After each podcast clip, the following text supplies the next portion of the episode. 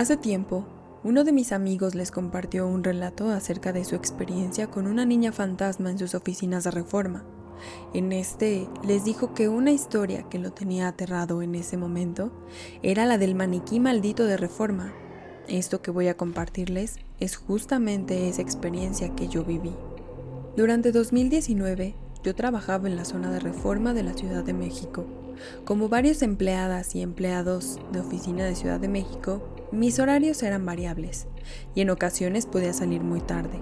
Lo que yo hacía habitualmente al salir era caminar a una de las dos estaciones del metro que están cerca del edificio donde trabajaba, la estación Chapultepec y la estación Sevilla. Dependiendo de la hora, elegía una u otra, porque aunque Sevilla estaba ligeramente más lejos, me parecía más seguro caminar hacia allá si mi hora de salida era más tarde. Por el contrario, si tenía oportunidad de salir cuando aún había luz, tomaba ruta hacia Chapultepec, tanto por la distancia ligeramente más corta como porque el recorrido a casa era justo en esa dirección, observatorio. Debo admitir que soy fanática de las historias de fantasmas y relatos. Esa afición empezó más o menos por esas épocas, escuchando diferentes podcasts y emisiones en mis ratos libres y también en mis recorridos de regreso a casa al salir de la oficina. A pesar de mi afición, el haber tenido esta experiencia sigue siendo para mí lo más intenso y escalofriante que he vivido. Salí del trabajo tarde, hacia las 10 de la noche.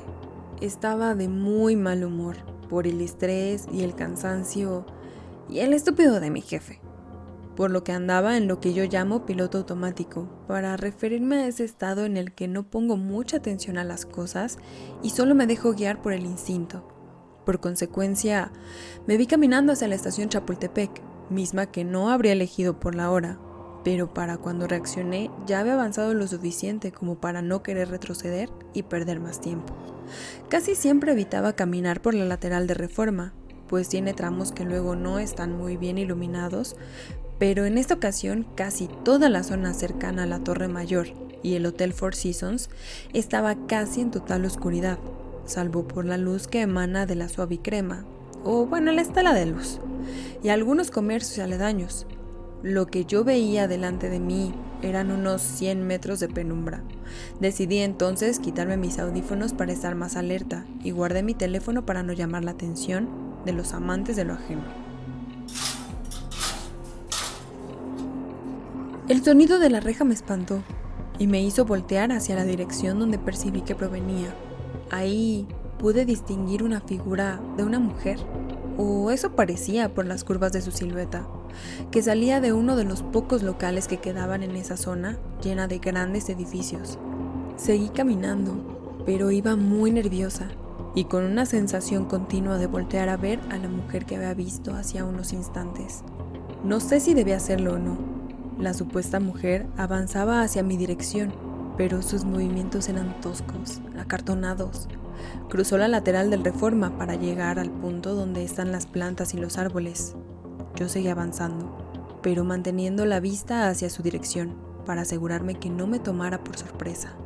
De repente, todo se salió de control cuando de entre las plantas salieron corriendo dos personas que supongo eran indigentes que dormían ahí, despavoridos y gritando.